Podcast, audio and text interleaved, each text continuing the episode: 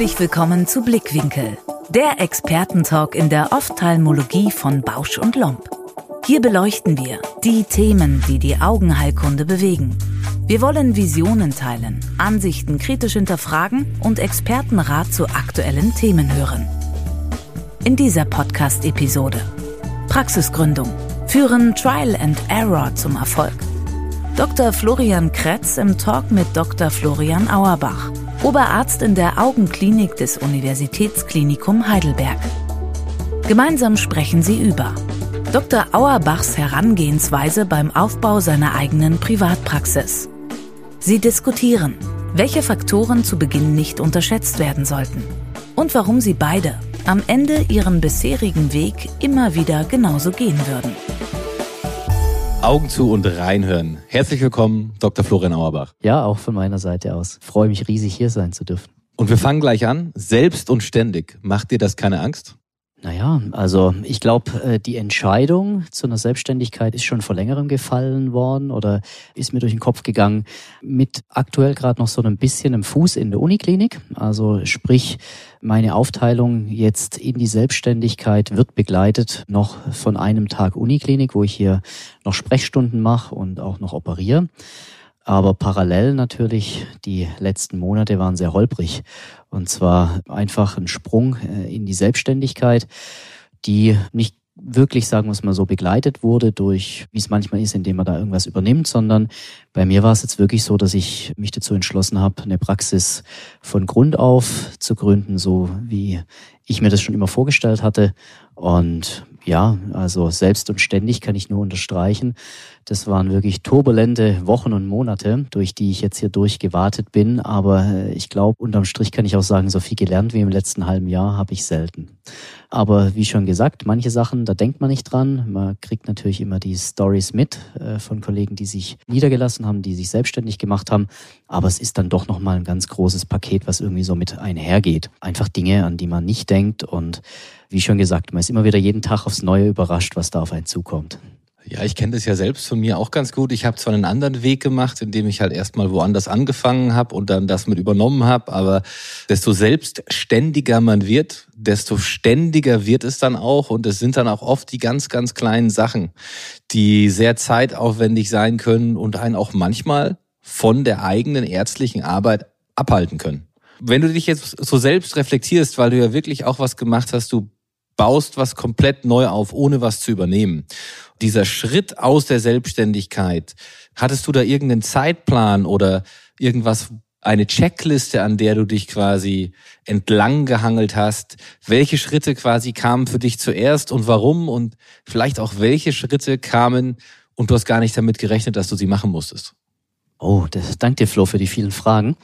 Ja, bei mir war es wirklich so, dass ich gedacht habe, naja, äh, jetzt ist es an der Zeit. Jeder weiß, es war jetzt Corona-Klinik und Corona war natürlich mit einigen Einschränkungen verbunden, von dem, dass es erstmal natürlich keine Kantine mehr gab, wir hier natürlich ganz viele Dinge auch durchlebt haben, wo man sagt, okay, vielleicht ist jetzt auch mal an der Zeit, äh, eine Veränderung äh, anzustreben.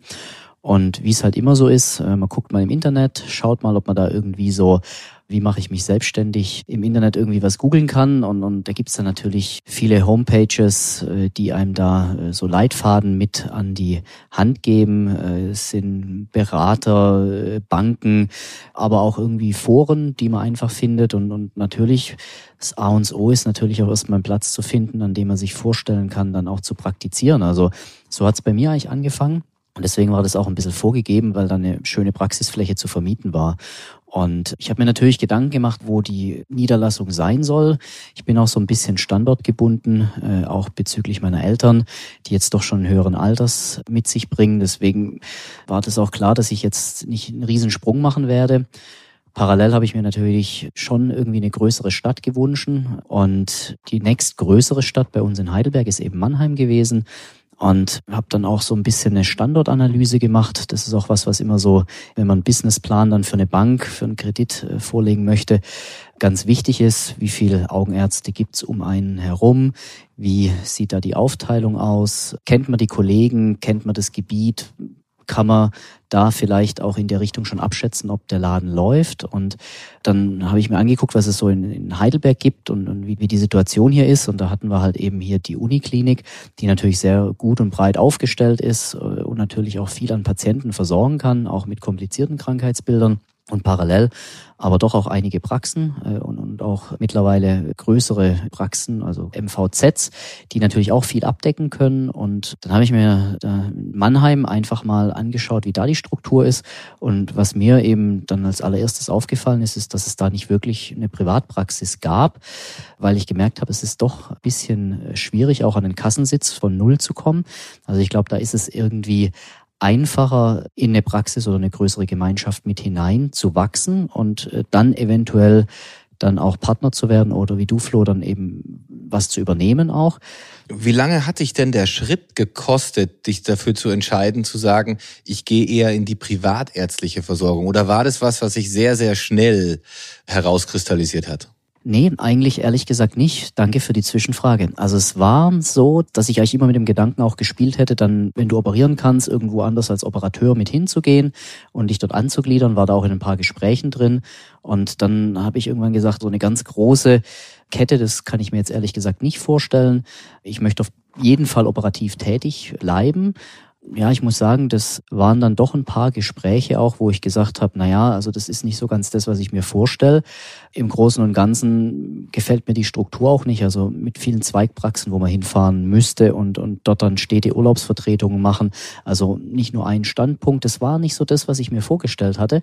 Und dann ist eigentlich erst auch die Idee gewachsen, dass ich eigentlich vielleicht auch ohne Kassensitz da was aufbauen würde, wo ich halt irgendwie mein eigenes Ding machen kann und halt auch bei mir eben an meinem Standpunkt sozusagen eine gute Medizin anbieten kann und mir das halt von Grund auf aufbauen. Mir war dann natürlich auch klar, dass ich dann nicht von Anfang an viel operieren werde.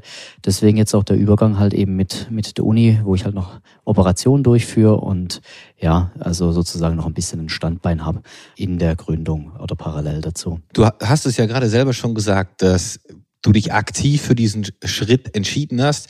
Äh, wie gesagt, ich bin ja genau damals in die andere Richtung gegangen. Ich habe gesagt, ich möchte viel operieren und auch gleich weiter operieren. Deswegen habe ich eben auch was gesucht, bei dem neben Privatpatienten auch Kassenpatienten da waren.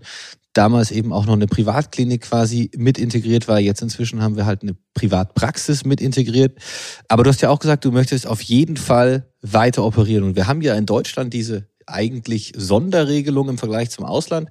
Wir haben sogenannte konservative und operative Praxen.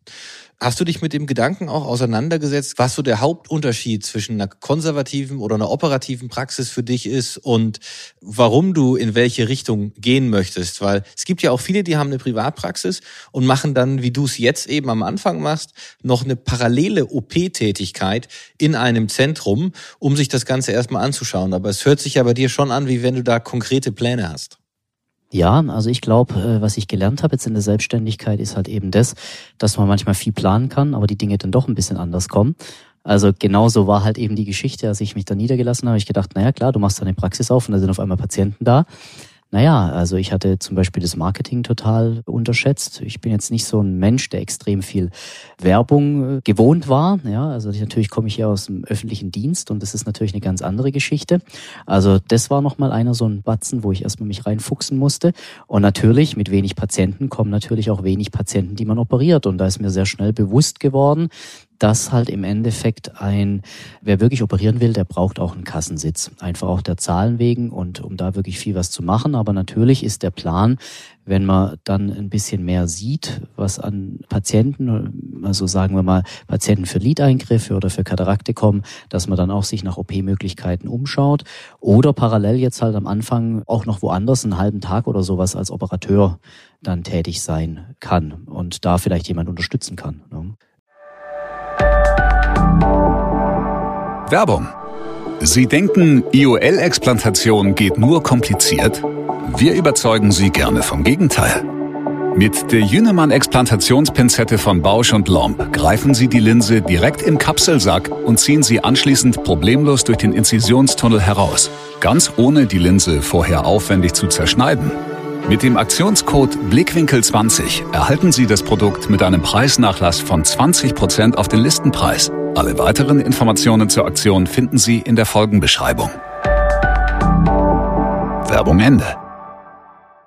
Es ist ja auch jetzt bei dir so, wie gesagt, du operierst jetzt an der Uni. Operierst du wie ein Belegarzt im Moment auch deine eigenen Patienten schon an der Uni? Oder ist es eher noch, dass du halt hier wirklich nur die Uni-Patienten versorgst und mit deinen erstmal selber dann in die Planung gehen möchtest, wie du es machst? Also die Sache ist so, dass ich äh, hier natürlich die Patienten, die in die Uni kommen, äh, versorge, habe aber auch schon meine eigenen Patienten hier äh, operiert.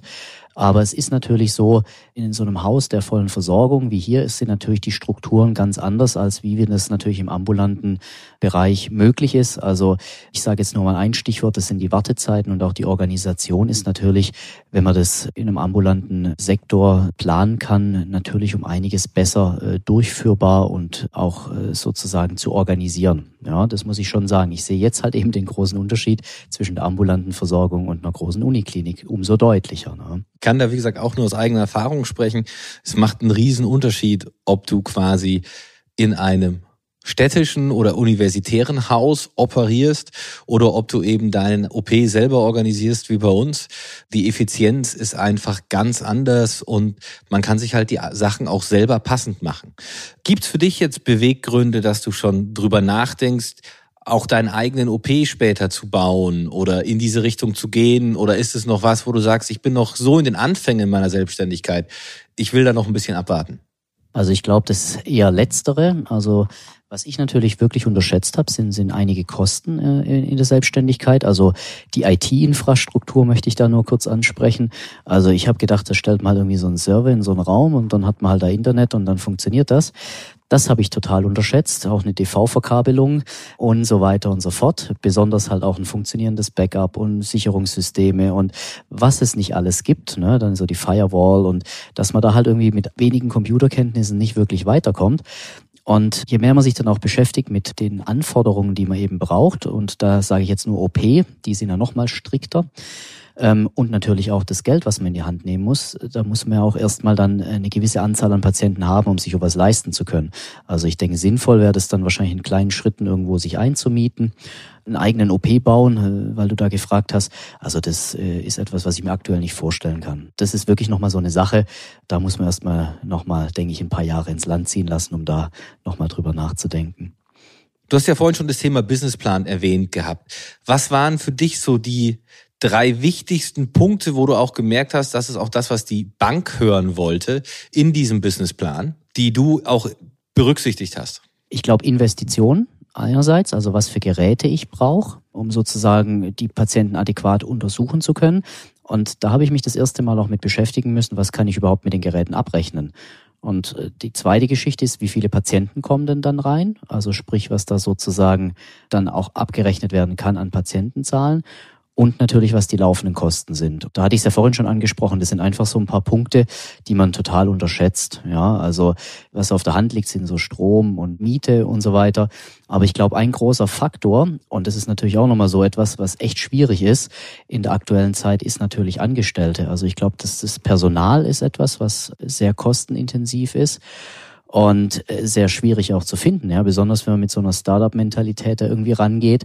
Es ist immer einfacher, wenn man einen größeren Laden hat und da was anbieten kann, aber wenn man da halt irgendwie so, so eine One-Man-Show ist und da irgendwie so ein bisschen belächelt wird mit dem, was man da macht, muss man sagen, hat man es natürlich nochmal ein bisschen schwieriger. Ich kann dir aus Erfahrung sagen, desto größer du wirst, desto schwieriger wird es mit dem Personal.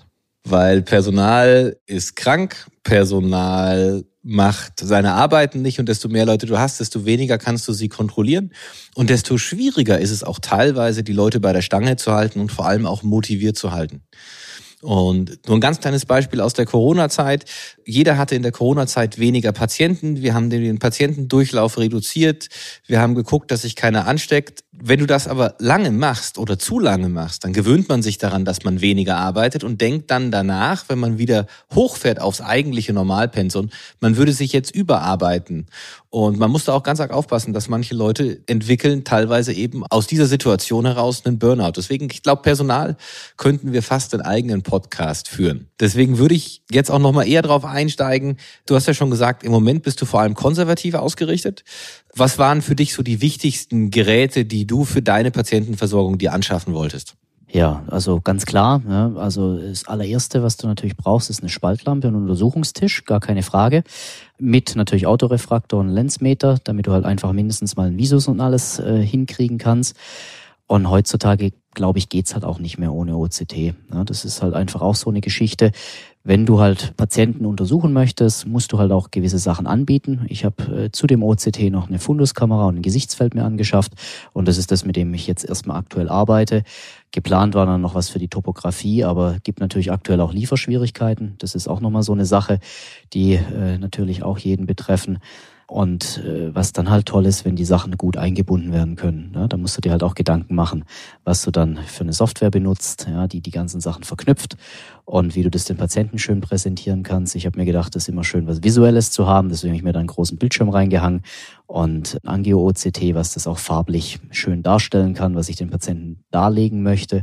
Also ich glaube, heutzutage geht's nicht mehr ohne OCT und bisschen Technik, die auch da ist da kann ich dir auch nur voll und ganz zustimmen. Es ist einfach wichtig und letztendlich haben die Patienten ja auch ein gewisses Recht drauf, gerade bei denen, die es ja auch von den Kassen bezahlt bekommen, die Maximalversorgung und eben auch eine entsprechende Qualität der Behandlung und der Untersuchung zu kriegen. Das war für mich immer so ein ausschlaggebender Punkt, nicht hinterherzulaufen, sondern wenn dann eben auch vorne mitzulaufen. Gar keine Frage. Ja. Und ich meine, wenn du dann halt dich neu äh, niederlässt, dann macht es ja auch Sinn, die Geräte des modernsten Standes auch äh, anzuschaffen. Und das ist auch das, was die Leute erwarten. Ja. Punkt. Ja. Wir haben ja ganz kurz das Personal angesprochen gehabt. Mir geht's aber jetzt eher quasi so um das Team, das du dir gerade aufpasst. Weil das ist ja der große Vorteil, wenn man klein anfängt, kann man sein Team formen. Gab es da für dich bestimmte Auswahlkriterien, dein Team um dich herum zu bauen, dass das Ganze passt? Ja, auf jeden Fall. Also ich glaube, es A und O ist, und das ist der Riesenvorteil im kleinen Team. Naja, du bist halt irgendwo auf Augenhöhe. Ja, du bist natürlich auch umso mehr angewiesen. Also wenn du halt zu zweit nur im Team bist und jemand fällt aus, dann hast du halt wieder die ganze Arbeit zu tragen. Und es muss einfach passen. Ja, und nachdem ich dann auch ein paar Gespräche geführt hatte mit Optikerinnen und MFAs und da eben raus, sich rauskristallisiert hatte, na ja, also die wünschen sich doch mehr Sicherheit, was sie dann zum Beispiel im öffentlichen Dienst oder im größeren Haus auch mehr haben, was ich nachvollziehen konnte, bin ich jetzt super zufrieden mit einer Angestellten aus dem Service. Also ich habe eine total äh, motivierte Dame, die total demotiviert war, während der Corona-Zeit in der Gastro zu arbeiten und die ist einfach super, ja. Also die ist am Telefon toll, die begrüßt die Patienten mit einem Lächeln, ja. Und das Erste, was uns meine Patienten angeboten bekommen, ist erstmal ein Kaffee und ja, es ist ein ganz anderes Arbeiten. Aber natürlich, sie macht keine Geräteuntersuchung, passt mir keine Brille an, etc. Das heißt, das bleibt halt alles in meinen Händen. Aber ich muss wirklich sagen, was der Service betrifft, ja, und die Patientenzugewandtheit ist natürlich absoluter Hammer. Und deswegen ist das Zusammenarbeiten auch echt toll, aber es ist ein kleines Team und sie arbeitet in Teilzeit mit mir. Und äh, ja, also ich habe da mega, mega viel Glück gehabt, aber wie schon gesagt, das ist äh, natürlich nochmal so eine andere Geschichte. Da kann ich dir auch noch quasi einen kleinen Tipp mit dazu geben. Der Patient wird sich nicht dran erinnern, wie gut du die Messung gemacht hast. Der wird sich aber dran erinnern, wie freundlich deine Dame war und wie lecker der Kaffee war, den er serviert bekommen hat. Und das ist einfach so ein Punkt, auf was auch Patienten gucken. Du hast es vorhin mal ganz kurz angeschnitten, weil du ja ganz neu aufgemacht hast. Wo kommen denn deine Patienten aktuell her?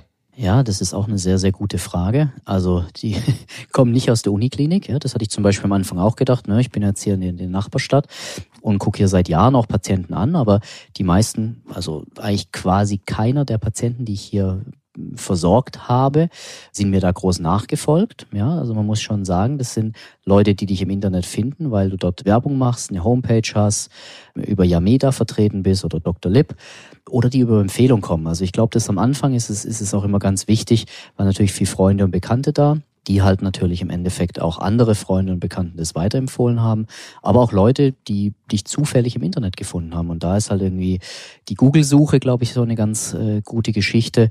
Also man muss halt einfach eine gute Homepage haben und da ein bisschen optimiert sein, auch was SEOs betrifft. Und ich glaube, das tröppelt dann nach und nach rein. Aber ich glaube, die bestzufriedensten Patienten sind, glaube ich, die, die wirklich happy waren mit der Behandlung und die werden das auch weitererzählen. Ja, also da muss ich sagen, das ist, glaube ich, das wie, mein Publikum, meine Patienten zu mir gekommen sind. Naja, ich habe jetzt auch eine Erfahrung von wenigen Monaten erst, also, aber ja. Wie siehst du denn aktuell so dieses Gefälle zwischen vorhandenem Patientenstamm und der Möglichkeit, über Marketing neue Patienten zu kriegen? Weil du hast ja gerade erst diese paar Monate Erfahrung aus dem Nichts heraus, auch noch quasi jetzt in einer Nachbarstadt letztendlich von da, wo du eigentlich bist. Im Vergleich zu zum Beispiel dem Patientenstand, den man sich auch in einer Uni letztendlich heranzieht. Ja, also ich glaube, da ist ein sehr großes Potenzial da, was das Marketing betrifft. Also das war was, was ich total auch unterschätzt hatte am Anfang. Wie schon gesagt, es sind natürlich noch viele freie Termine. Die werden schnell gefüllt durch andere Aufgaben. Also das ist, wie wir es vorhin schon gehabt haben, selbst und ständig. Auch in der Zeit, wo du in der Praxis bist, gibt es dauernd was anderes zu tun. Und äh, ich glaube, dass da wirklich ein großes Potenzial da ist. Also, und das ist natürlich auch eine Sache, wo du dich erstmal reinfuchsen musst. Also wenn du vorher nie was mit Google Ads zu tun gehabt hast oder sonstigen Sachen, auch Shameda oder sowas äh, oder Dr. Lip, dann ja, du musst dich mit beschäftigen, du musst gut präsent sein und ich glaube, das ist das A und O, ja, dass die Leute dich halt einfach finden, also eine gewisse Auffindbarkeit. Und es läuft halt einfach so, dass die Leute kurz mal am Handy schauen, wenn sie was am Auge haben, wo ist der nächste Augenarzt und dann in Google Maps das eingeben und dann gucken, ja. Und so, so, so läuft es heutzutage, ja. Also das ist nicht mehr so, dass man, dass man die Zeitung aufschlägt und äh, dann äh, sich die Anzeige ausschneidet und äh, dann in sechs Monaten, weil sie noch am Kühlschrank hängt, äh, da irgendwie zum Augenarzt geht, weil man da die Anzeige nicht gefunden hat, sondern es ist wirklich so, man hat ein Problem, man will das sofort gelöst haben, am besten eine App und Termin machen. Ne? Und das heißt, man muss dort präsent sein. Du hast Recht und du hast Unrecht. Aus jetzt doch langjähriger Erfahrung kann ich dir sagen, dass der Printmedienanteil nicht zu unterschätzen ist. Klar, Zeitung hat abgenommen, aber andere Printmedien sind durchaus was, wo die Leute eben auch nachgucken und sich dann überlegen, boy, ich könnte auch mal wieder zum Augenarzt gehen. Oh, kannst du mir gerade einen Tipp geben? Welche Printmedien meinst du da? Ist jetzt schwierig. Meistens vor allem Magazine. Also für deinen Bereich definitiv Hochglanzmagazine. Regionale Hochglanzmagazine. Das ist das, wo man die halt in Restaurants und so auslegen. Die Leute lesen die, die nehmen die mit. Wie wenn du selbst zum Arzt gehst. Da ziehst du nicht dein Handy raus, sondern du guckst dir die Magazine an, die der dort auf seinem Tisch liegen hat. Und das darf man nicht unterschätzen heutzutage. Also klar, Google, definitiv. Instagram, Facebook, all die Sachen, um schnell was zu finden, wenn man ein akutes Problem oder irgendwas hat. Aber um langfristig immer wieder darauf hingewiesen zu werden, sind halt auch wirklich diese Hochglanzmagazine eine sehr, sehr gute Sache. Als Ausblick, Florian, wenn dich jemand anderes jetzt fragen würde, wie soll ich's machen? Was würdest du einem Kollegen empfehlen, die in die gleiche Richtung gehen wie wollen? Ja, ich würde auf jeden Fall mit vielen Leuten reden. Ja, also ich glaube, es ist ganz wichtig, einen, Austausch zu suchen im Vorfeld, egal wo du jetzt bist, ob es die Klinik ist oder eine Praxis oder von wo du dich umorientieren willst. Aber ich glaube, das A und O ist einfach Informationen einholen, gucken, wie es andere Leute gemacht haben, sagen, ey, das könnte auch mein Weg sein oder nicht. Äh, bei mir war es halt irgendwie so, dass ich immer gedacht habe, naja, jetzt viel mit anderen Leuten reden, ach, das wird schon irgendwie. Und ich sah wirklich auch sehr lange Zeit mich auch hier in der Klinik und irgendwann ist mir bewusst geworden, ja, ich will nicht irgendwann leitender Oberarzt oder Chef oder irgendwas werden. Und ich glaube, das A und O ist einfach, dass man mit Leuten redet, wie die es gemacht haben, sich die Wege anguckt und einfach offene Ohren hat und wenn man Bock hat auf was, dann, dann einfach mal schauen. Ja, also das ist A und O und seinen eigenen Weg am Ende daraus finden. Nee, das ist, genau. Ist eine sehr gute Empfehlung. Wenn du deinen Weg von jetzt einigen Monaten nochmal anguckst, würdest du was anders machen oder würdest du es genauso wieder machen? Ich glaube, ich würde es genauso wieder machen. Also irgendwie ist es schön, weil ich glaube, was ich machen wollte, so irgendwie mein eigenes Ding, meine eigene Entscheidung. Das Tolle dabei ist halt, wenn irgendwas nicht läuft, kann ich immer noch sagen, ja, Flo, du Idiot. wenn es gut läuft, kann ich mir aber selber auf die Schultern klopfen. Und, und ich habe es halt so gemacht, wie ich es machen wollte oder wie ich es halt als gedacht habe, sei das Beste. Und ich glaube, so lernt man halt. Ja. Sometimes uh, you win und sometimes you learn, heißt es doch so schön. Und, und genau so ist es. Also es ist halt wirklich so ein bisschen Trial and Error. Und ja, ich bin mal gespannt. Also ich werde bestimmt noch in die ein oder andere Falle treten oder was weiß ich was machen. Aber das gehört halt eben auch mit dazu. Also diese Achterbahnfahrt, wo wir wieder beim Anfang sind von der Selbstständigkeit steht. Ja. Also als Profi für die tiefsten Fettnäpfchen und der keine einzige Pfütze auslässt, kann ich dir sagen, ich würde viele Dinge anders machen und am Ende hätte ich es wahrscheinlich trotzdem wieder genauso gemacht wie jetzt, weil jeder, glaube ich, der selbstständig sein möchte oder werden will, muss eben auch so ein bisschen seinen Weg gehen und der ist halt einfach nicht immer nur bergauf, sondern es geht auch mal bergab. Und wichtig ist, glaube ich, einfach, dass man trotzdem immer nach einer Lösung sucht und dass man nicht nur mit vielen Leuten redet, sondern eben auch aktiv zuhört. Das ist das, was ich wirklich bei mir am meisten ändern würde. Ich würde, wenn ich es nochmal machen würde, aktiver zuhören, bevor ich Entscheidungen treffe. Gibt es denn aktuell bei dir noch was, was in Planung ist oder was noch nicht umgesetzt ist, was du aber auch zeitnah umsetzen möchtest in Bezug auf deine Praxis? Das ist eine gute Frage. Also ich glaube, das sind tausend Pläne und Dinge, aber es ist wirklich so, man kommt hin und, und man ist dann irgendwie total durch die Alltagsgeschichten irgendwie beschäftigt. Ja, also sei es mal wieder, man kommt in die Praxis und das Internet funktioniert nicht und man muss da irgendwie gucken, wie man das irgendwie geregelt kriegt und sein Computerprogramm zum Laufen bekommt oder äh, es funktioniert irgendein Gerät mal wieder nicht oder irgendwie da was oder jenes. Ich glaube, ich muss erstmal lernen, so ein bisschen die Sachen äh, entspannter zu sehen, ja, am Anfang und äh, zu gucken, vielleicht mehr zu improvisieren zu lernen und, und, und einfach da eine Ruhe reinzukriegen, bevor ich den nächsten Step nehme. Also ich glaube, das Einzige, was jetzt wirklich so in nächster Zeit ansteht, ist ein bisschen mich mehr so in Social Media reinzufuchsen. Und ich muss ehrlich sagen, also das ist auch echt, wie schon gesagt, bestimmt eine, mindestens eine andere Podcast-Serie wert. Äh, Instagram, Facebook. Also äh, ich habe das alles irgendwie so ein bisschen vernachlässigt. Vor zehn Jahren war ich da noch aktiv und, und, und jetzt äh, kommt es wieder so ein bisschen zurück. Ja, es ist, ist irgendwie krass. Also irgendwie sind ganz viele Sachen, mit denen man mal Berührung hatte und wo ich gedacht habe, naja, jetzt auf einmal wird dann ganz anderes Wissen von einem abverlangt. Ne? Ja, vielleicht können wir dann beim nächsten Mal über die TikTok-Videos sprechen. Florian. ja erstmal Dankeschön. Ich glaube, es war eine sehr, sehr informative Folge. Wir haben wirklich einen Einblick bekommen, zum einen, wie die Entwicklung ist, was Neues aufzubauen und vor allem eben auch was Neues, was man nicht von irgendjemandem übernommen hat. Du hast da schon einiges in diesen Monaten wirklich auf die Beine gestellt und man merkt auch, da hängt Herzblut drin. Da sind ganz viele Prozesse, die weit über das ärztliche Arbeiten als Augenarzt hinausgehen, mit dem man sich beschäftigen muss. Und ich glaube, jeder, der das vor sich hat, muss sich da wirklich auch Gedanken drüber machen, dass man eben diese Schritte richtig geht. Zuhören und auch nachfragen, wenn man es nicht verstanden hat. Und damit können jetzt auch alle ihre Augen wieder aufmachen. Und wir hören uns bei der nächsten Folge von Blickwinkel, der Expertentalk der Ophthalmologie. Vielen Dank fürs Reinhören. Empfehlen Sie uns gerne weiter. Und um keine Folge mehr zu verpassen, nutzen Sie die kostenlose Abonnierfunktion unseres Podcasts. Wir freuen uns auch über Ihr Feedback. Welche Expertinnen und Experten sollen zu Wort kommen? Möchten Sie selbst vielleicht auch ans Gastmikrofon? Oder welche Themen braucht es unbedingt im Blickwinkel-Podcast?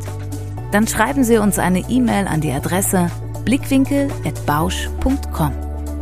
Bis zur nächsten Folge von Blickwinkel, der Expertentalk in der Ophthalmologie von Bausch und Lomb.